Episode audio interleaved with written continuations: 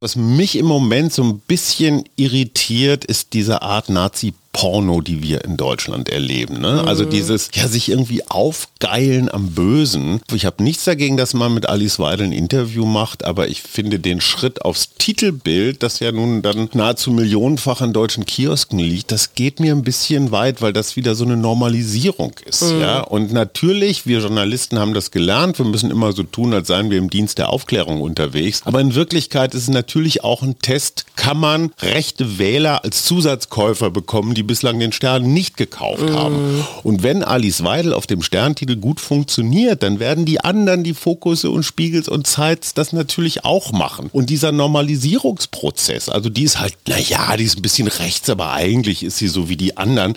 Das finde ich problematisch, mm. weil die AfD ist einfach eine Partei, die diese Demokratie, so wie wir sie kennen, abschaffen will. Ja. Von keinen anderen Parteianhängern bekomme ich als Journalist Briefe, die so sinngemäß lauten, wenn wir erstmal dran sind, dann wissen wir, was wir mit Vögeln wie dir machen.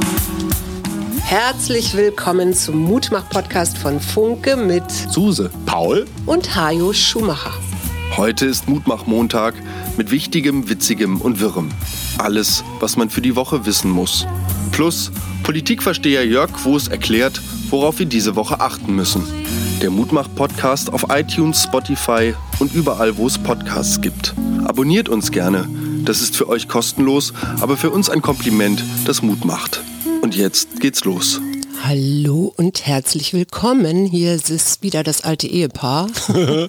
wir treten in einen neuen Lebensabschnitt ein, Hase. Ja, und wir haben schwer gefeiert, muss man dazu sagen. Ja. Den Kleinen, der jetzt sein Abitur hat, richtig in der Kirche zweieinhalb Stunden Hast du hab ausgeharrt? Habe ich ausgeharrt. Nee, es war auch wirklich sehr spannend und auch sehr schön gemacht mit Musikeinlagen und Sang, Gesang und kleinen Schnipseln aus dem Schulalltag und die Abiturienten haben das das Scherbengericht genannt. Und wir haben das Gefühl, dass wir irgendwie eine runde Sache abgeliefert haben. Ne? Ja. Ich finde, dass äh, so Eltern, die sich in die Augen gucken können und sagen, ey, wir waren nicht immer optimal, aber im Rahmen unserer beschränkten Möglichkeiten haben wir das ganz gut hingekriegt. Ja, würde ich auch sagen. So, und jetzt ist was vorbei und wir fühlen uns befreit, aber wir wissen noch nicht ganz genau, wie dieses Neue aussieht. Wir mhm. werden uns keinen Hund zulegen, so viel steht mal fest, ja. also dieses Jahr nicht.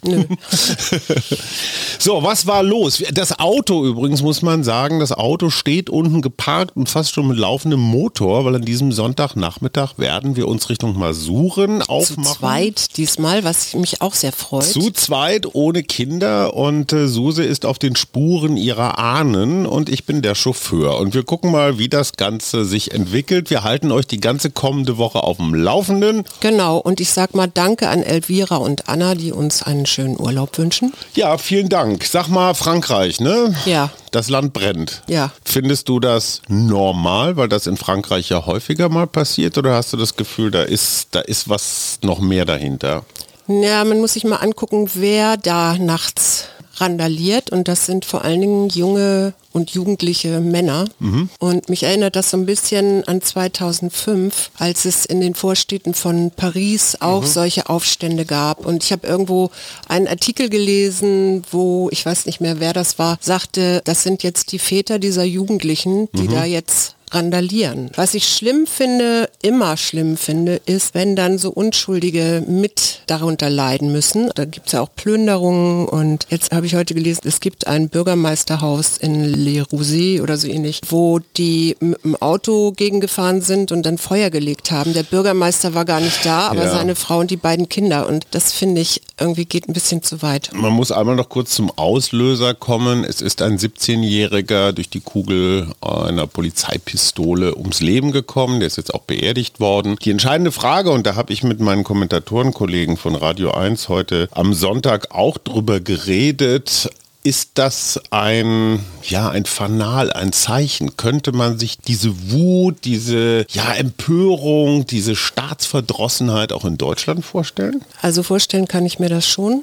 Weil ich glaube auch, dass wir in so einer Übergangszeit sind und solche Zeiten, die so ein bisschen unsicher sind oder ein bisschen, die unsicher sind, die erzeugen halt Angst und die können halt, wenn man sich dieser Angst nicht aussetzen will, in Wut weiter eskalieren. Ne? Ja, und ich habe echte Probleme mit so Vögeln wie Herrn Aiwanger, wenn der einfach sagt, wir müssen uns die Demokratie wiederholen und die in Berlin und all sowas, weil damit halt diese Wut auch noch einen politisch sanktionierten Rahmen bekommt. Ja, und zu Frankreich muss man sagen, das richtet sich ja im Moment auch viel gegen die Polizei und mhm. gegen so Symbole wie Schule und Turnhallen und solche Sachen. Mhm. Es gab wohl in einer, einem Flugblatt der Polizeigewerkschaft einen Titel, der hieß Krieg gegen Schädlinge. Und das sind mhm. alles so, weißt du, das sind alles so Worte und, und das ist auch so eine Wortwahl, die halt so extrem polarisiert und das finde ich, das finde ich Und halt gefährlich. auch wirklich, sorry, Schädlinge, also Menschen als Schädlinge zu bezeichnen, das ist einfach, sorry, aber es ist Nazi-Deutsch. Also ja, da gibt es gar keine zwei Meinungen. Das ist das, was mich im Moment so ein bisschen irritiert, ist diese Art Nazi- Porno, die wir in Deutschland erleben. Ne? Also mhm. dieses, ja, sich irgendwie aufgeilen am Bösen. Ich bin immer noch nicht im Klaren mit diesem Sterntitel und Alice Weidel drauf. Ich habe nichts dagegen, dass man mit Alice Weidel ein Interview macht, aber ich finde den Schritt aufs Titelbild, das ja nun dann nahezu millionenfach an deutschen Kiosken liegt, das geht mir ein bisschen weit, weil das wieder so eine Normalisierung ist. Mhm. Ja? Und natürlich, wir Journalisten haben das gelernt, wir müssen immer so tun, als seien wir im Dienst der Aufklärung unterwegs. Aber in Wirklichkeit ist es natürlich auch ein Test, kann man rechte Wähler als Zusatzkäufer bekommen, die bislang den Stern nicht nicht gekauft mm. haben. Und wenn Alice Weidel auf dem Sterntitel gut funktioniert, dann werden die anderen, die Fokusse und Spiegels und Zeits, das natürlich auch machen. Und dieser Normalisierungsprozess, also die ist halt, naja, die ist ein bisschen rechts, aber eigentlich ist sie so wie die anderen. Das finde ich problematisch, mm. weil die AfD ist einfach eine Partei, die diese Demokratie, so wie wir sie kennen, abschaffen will. Ja. Von keinen anderen Parteianhängern bekomme ich als Journalist Briefe, die so sinngemäß lauten, wenn wir erstmal dran sind, dann mm. wissen wir, was wir wir mit Vögeln wie dir machen. Mhm. Und sie wollen mir keinen Preis verleihen. Nee, nee. Ganz klar. Ich finde es auch nicht richtig, wenn Funk dieses Jugendangebot der ähm, öffentlich-rechtlichen, wenn die jetzt Friedrich Merz und den Höcke gleichsetzen. Mhm. Der eine ist ein lupenreiner Hardcore-Rechter ja. und der andere ist aber wirklich im demokratischen Spektrum. Auch ja. das ist so eine Form von Normalisierung. Ach komm, mhm. alle rechts, alle gleich, halte ja. ich für einen Riesenfehler. Ja, und, und wo wir beim Nazi-Porno sind, einen muss ich noch loswerden. Bild, ich verzweifle, ja, die haben so einen Kommentar, ey, sie schaden unserem Land. Mhm. Bild von äh, Habeck und Scholz. Mhm schaden unserem Land. Da ja. hast du auch schon fast wieder, wieder diese Schädlinge. Schädlinge. Du hast mhm. dieses unser Land, ne? Mhm. Eivinger, das müssen wir gegen die da verteidigen. Mhm. Deutschland, das sind vaterlandslose Gesellen, Verräter und so weiter. Das steht da zwar nicht ganz so drin, aber es kriegt diese Richtung. Mhm. Und eine Seite davor steht, oh, diese Wut in Frankreich, wie konnte das passieren? Ja, ja. Kann ich euch sagen, wie das passiert, genau indem so. man indem man Leute markiert. Ja. Wir sind da ein bisschen leichtfertig. Ja, ich muss mich auch noch ein bisschen korrigieren. Ich hatte einen Hinweis von Oldschool Berlin, der folgt uns auf Instagram. Ja. Und zwar geht es da so um diese Flüchtlinge. Ich, ich habe ja nicht wissend, ahnend, habe ich ja dieses Heim ins Reich gesagt. Mhm. Und das ja. ist natürlich eine ganz andere Zeit, weil da geht es um Nazi-Deutschland und um die 1940er Jahre, wo versucht worden ist, Baltendeutsche und Siebenbürgen und ich weiß nicht, wieder zurückzuholen, weil so eine Idee von so einem großdeutschen Reich da war. Ne? Das, worüber ich eigentlich sprechen wollte, ist ja eigentlich die Tatsache, dass die Masuren, also ja. jetzt meine Vorfahren, da fast an der weißrussischen Grenze gelebt haben ja. und irgendwann standen halt die Sowjets noch 14 Kilometer entfernt und ja. dann war irgendwie ähm, Sachen packen und los. Oldschool Berlin sagt halt, dass das ja möglicherweise auch Nazis waren, die nun auch wirklich Sorge hatten, dass sie da wegkommen mussten, mhm. weil sie Angst hatten vor den Eroberern, die da ne, mhm. dann auch nicht gerade, die ja auch wütend, also wütend und wütend sind. Ich finde das immer schwierig mit Verallgemeinerung. Deswegen sage ich jetzt, egal wann, wie Leute vertrieben werden und ähm, ihr Hab und Gut zurück lassen müssen. Mhm. Das sind erstmal für mich grundsätzlich Flüchtlinge und dann muss man vielleicht nochmal differenzieren und sagen, aus welchen Gründen flüchten die. Ne? Hast du eigentlich Bedenken? Masuren liegt ja zwischen der russischen Enklave Kaliningrad, mhm. Litauen und Weißrussland. Mhm. Äh, macht dir das irgendwie so gedanklich ein bisschen zu schaffen, dass wir da, naja, wir rücken so ein ganz klein bisschen an heikle Gebiete ran? Ja. Ist dir egal. Das habe ich jetzt nicht so doll. Ne? Du hast ja mich dabei. Eben. Ich habe noch einen tierischen Aufreger. Ja, sag, schieß. Meine geliebte Morgenpost, Klammer auf, die ehemalige Chefredakteurin Christine Richter hatte an diesem Wochenende ihren ersten Arbeitstag. Mhm. Die ist nämlich nicht mehr Chefredakteurin, sondern jetzt Sprecherin des Senats. Und äh, ganz viele haben sie beglückwünscht und ich bin sehr gespannt, wie das Leben auf der anderen Seite so aussieht. Zeigt allerdings auch einen Trend. Es sind schon ganz schön viele gute Journalisten, die rüber machen auf die andere Seite. Entweder in der Politik oder zu Stiftungen oder zu mhm. Unternehmen gehen. Der Journalismus hat jetzt nicht unbedingt so eine Zugkraft, wie das noch vor ein paar Jahren war. Die Morgenpost hat an diesem Sonntag aufgemacht mit dem Titel E-Akte droht zum Fiasko zu werden. Ja. Die E-Akte, also letztendlich nur die elektronische, digitale. Genau. Also nichts anderes als die digitalisierte Akte, damit man sie schneller findet und nicht mehr so viel Papier hat und so weiter. Ich glaube, das verfolgt mich, seitdem wir in Berlin sind. Das ja. ist ungefähr ein Vierteljahrhundert. Ja. Und jetzt sagt die Bezirksbürgermeisterin von Mitte, das sei also alles großer, großer Unfug. Das sähe so aus, dass ein altersschwacher Scanner am Tag 20.000 Seiten zu scannen hätte. Oh nee. Ich weiß gar nicht, warum man unbedingt scannen muss für eine E-Akte, aber egal, das wird deren Geheimnis bleiben. Auf jeden Fall wird das nach ihrer Schätzung noch zehn Jahre dauern, wenn es so weitergeht. Und schon jetzt ist ein dreistelliger Millionenbetrag verballert worden für nichts und wieder nichts. Und ich mhm. denke mir immer, Heidewitzka, in Estland funktioniert die Digitalisierung in vielen anderen Ländern auch. Warum kriegen wir das nicht hin? Jörg Quos, den wir ja gleich noch hören mit seiner Einschätzung der politischen Lage, Jörg Quos sagte nur, da kommt schon der nächste BER um die Ecke. heißt nur jetzt BEA, nämlich die Berliner E-Akte. Na gut, was hat dich so aufgeregt? Also ich bin eher aufgeregt jetzt wegen unserer Reise. Also hm. so mich hat berührt. Also das ist ja vielleicht kein wirkliches Aufregen oder so, aber mich hat wirklich diese, dieser große junge Mann da berührt, Unserer? der da seine, ja, der mhm. da sein Zeugnis bekommen hat. Und also ich finde das irgendwie toll und gleichzeitig, ja, hast du ja schon gesagt, ist das ein neuer Start. Wir fragen jetzt mal den guten Jörg Quos, was ist eigentlich los im politischen Berlin oder sind die alle schon in der Sommerpause? Jörg Quos, Chef des Berliner Büros der Funke Mediengruppe und damit zuständig für den politischen Teil, den bundespolitischen Teil aller zwölf Funke-Blätter. Jörg, Hallo Suse, hallo Hajo. Ich erspare uns diesmal einen Ausblick auf unser Heizungsgesetz, das jetzt in den Bundestag kommt, sondern richte mein Augenmerk auf ein Problem, das im Augenblick viel drängender ist, der Aufstand in Frankreich. Eigentlich hätte Frankreichs Präsident Emmanuel Macron zum Wochenstart in Deutschland sein sollen. Es gab ein riesiges Programm, unter anderem im Schlosshof von Ludwigsburg in Baden-Württemberg großes Staatsbankett mit dem Bundespräsidenten im Schloss Bellevue. Eine gemeinsame Bootsfahrt der Präsidenten auf der Spree war geplant, entlang der jubelnden Massen. Und mit Kai Wegner, dem neuen Bürgermeister von Berlin, wollte mal Macron durchs Brandenburger Tor schreiten. All das ist abgesagt, weil die Jugendrevolte, der Aufstand der migrantischen Vorstadtjugendlichen einfach nicht zum Ende kommt. Und das ist fast eine Frage der Zeit, dass Emmanuel Macron den Notstand ausrufen muss. Es gab schon tausende Festnahmen, hunderte Brandanschläge auf Polizeiwachen, tausende Autos sind in Flammen aufgegangen und äh, Frankreich befindet sich jetzt in kritischer Phase und das kann uns natürlich als wichtigster Nachbar Frankreichs nicht egal sein. Wir haben zwar keine französischen Verhältnisse in einem Zusammenleben mit Migranten, das hat eine ganz eigene innerfranzösische Geschichte, verbunden mit der Geschichte der Kolonien. Aber dennoch ist das, was in Frankreich passiert, für uns hochrelevant. Und äh, wir können nur hoffen, dass die Unruhen äh, bald beendet sind und nicht Nachahmer auch hier in Deutschland auf die Idee kommen, die Machtprobe mit dem Staat zu suchen. Ja, vielen Dank, lieber Jörg. Und wie jede Woche die Frage, sag mal, die Ampel, ne? Ja. Ja, wie geht es der Ampel wohl in dieser Woche?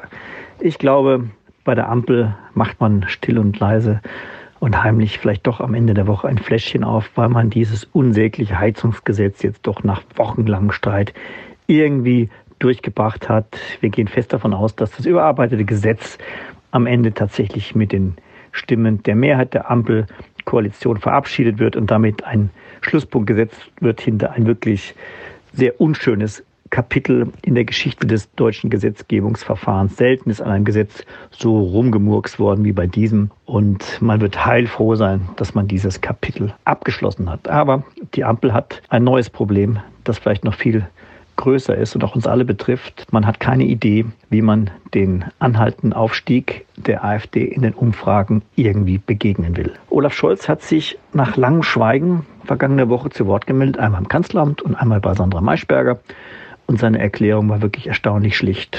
Er hat die AfD als schlechte Laune-Partei bezeichnet. Man soll sie nicht so ernst nehmen. Auch in anderen Ländern gibt es rechtspopulistische Parteien. Er hat Österreich, Niederlande und Frankreich aufgezählt und sagt, wenn wir einfach weiter gute Politik machen, dann wird das alles nicht so schlimm und wir werden schon dafür sorgen, dass diese Partei nicht dominant wird. So Einfach kann man sich es machen und meine selige Oma hätte in einer solchen Situation gesagt, dein Wort in Gottes Ohr. Ich bin mal sehr gespannt, wer am Ende wirklich schlechte Laune hat nach den nächsten Wahlen. Ich halte es für kein vorübergehendes Phänomen, die Stärke der AfD, sondern es ist tatsächlich die Reaktion auf die Leistung der Regierung, auf der Politik. Genau das, was der Bundeskanzler abstreitet, vehement.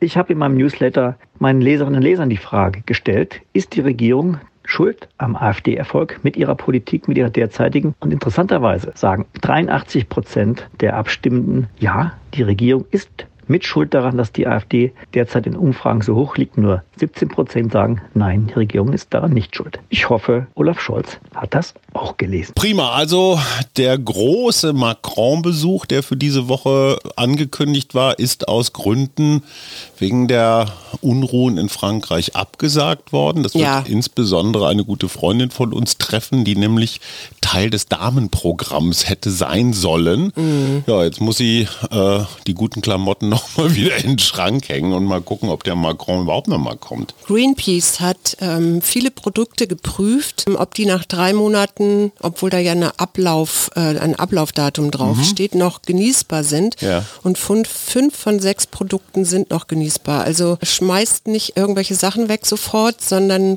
guckt nochmal, riecht dran, probiert.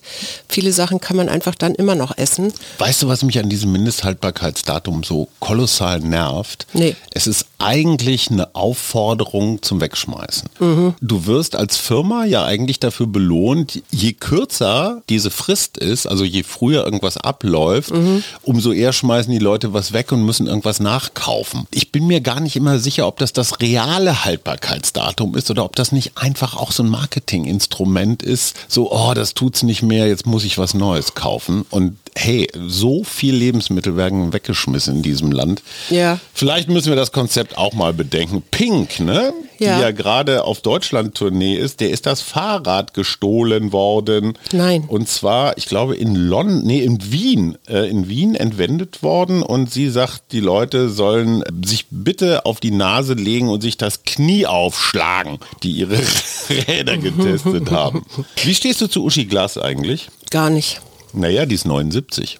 Ja, sie war mal eine sehr hübsche, junge, tolle Winnetou, äh, nee, Anchochi und ähm, so weiter. Also da ja. hat sie mir gut gefallen und jetzt kriege ich sie eigentlich nicht mehr mit. Hm. Also ich weiß auch jetzt nicht, wie du auf Uschi Glas kommst. Ich naja, finde ja viel spannender. Gerade 79 geworden. Ja, okay. äh, ich finde ja viel spannender Johann Karula Mhm. Der hat vor 65 Jahren in Barcelona seine Dachterrasse zu einem himmlischen Schrebergarten verwandelt mhm. und heute wachsen dort mehr als 40 Obstbäume wie? Auf ja, auf seiner Dachterrasse, genau.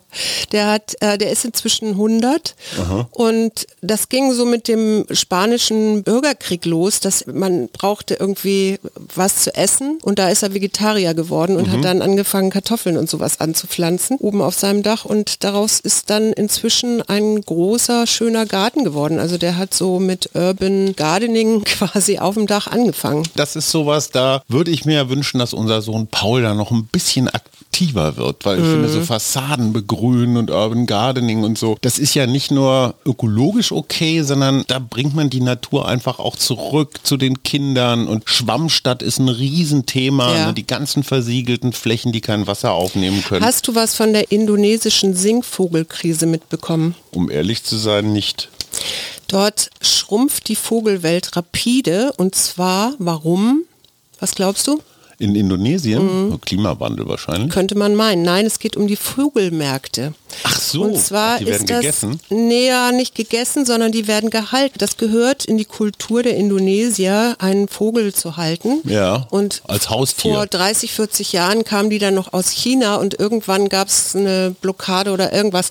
Auf jeden Fall kamen von dort dann keine Vögel mehr und dann hat man angefangen, heimische Vögel zu fangen. Mhm. Es gibt auch richtig solche Wettbewerbe, wo du teilnehmen kannst Mhm. mit deinem Singvogel, wo dann die Kraft der Stimme und die Variations, wie sagt man, Naja, wie so ein Hundewettbewerb, ne? der Va Variationsreichtum. Ja, ja klar, aber Ähm. so, so wie Hunde, die zum Beispiel ein Schweinchen namens Babe, da ist das doch Ja, so, der hässlichste so. Hund der Welt Oder der hässlichste auch, ne? Hunde oder der beste Hütehund. Genau, sowas. und da kannst du eben auch Preise gewinnen. Und weil der Indonesier auch Ein ja nicht so viel Vogelgrill. Geld verdient, Ja. ähm, ist das natürlich ein lukratives Geschäft. Ja. Und damit du dann die kleinen Vögelchen, also so diese Jungvögel, Mhm. auch trainierst, weil Vögel lernen ihren Gesang aufgrund ihrer Umgebung, Ja. werden dann ältere Singvögel als Trainer quasi gefangen. Es gab eine Studie dazu, da haben sie einfach mal auf drei Märkten drei Tage lang Vögel gezählt Ja. und kamen auf 19.036 Vögel. Und das ist natürlich irgendwann für das Ökosystem nicht mehr reparierbar, ne? Weil wenn du den die permanent Vögel entnimmst, dann hast du eben irgendwann keine mehr. Mein lieber Schatz, wir haben noch gar nicht drüber geredet, aber was ist dein Motto für unsere gute Woche in Masuren? Was hast du dir vorgenommen? Was erwartet mich? Also nur damit wir so auf einer Linie sind. Hast Ähm, du überhaupt eins? Ich habe mir nichts vorgenommen. Ja. Ich, ich möchte eigentlich ergebnisoffen bleiben und ich würde find ich mich super. gerne so treiben lassen und jeden Tag gucken, wozu haben wir heute Lust. Also ist das jetzt vielleicht Kanu fahren oder ist das vielleicht einen Nationalpark angucken oder fahren wir in irgendeine Stadt, weil da was Spannendes ist. Also so und mich dann so langsam von Ort zu Ort weiter zu bewegen und dann über die Ostseeküste wieder zurückzufahren. Also überraschen lassen ist unser Motto. Ja. Nicht festlegen. Dazu muss man sagen, wir haben wirklich nichts, aber auch gar nichts gebucht im Vorhinein, weil Nein. wir gar nicht wussten, wo, wann, wie wir hinfahren. Und wann wir loskommen und solche Sachen. Ne? So, und damit wir dann noch bei Tageslicht unterwegs sind, wünschen wir euch eine schöne Woche. Genau, wir melden uns ab und an mal. Und zwar äh, Mittwoch und Freitag auf jeden Fall aus Masuren. Mittwoch Ja, Haben wir Mittwoch. doch einen, einen eigentlichen Gast, oder? Okay, das werden wir noch besprechen intern. Wir sitzen ja lange genug im Auto. Genau. Euch eine schöne Woche. Eine Bis schöne dahin. Woche. Bis dann. Das war der Mutmach-Podcast von Funke. Jeden Montag, Mittwoch, Freitag ganz frisch. Unterstützt uns bei steady.fm, folgt uns auf Instagram oder hinterlasst gerne eine nette Bewertung. Wir hören uns.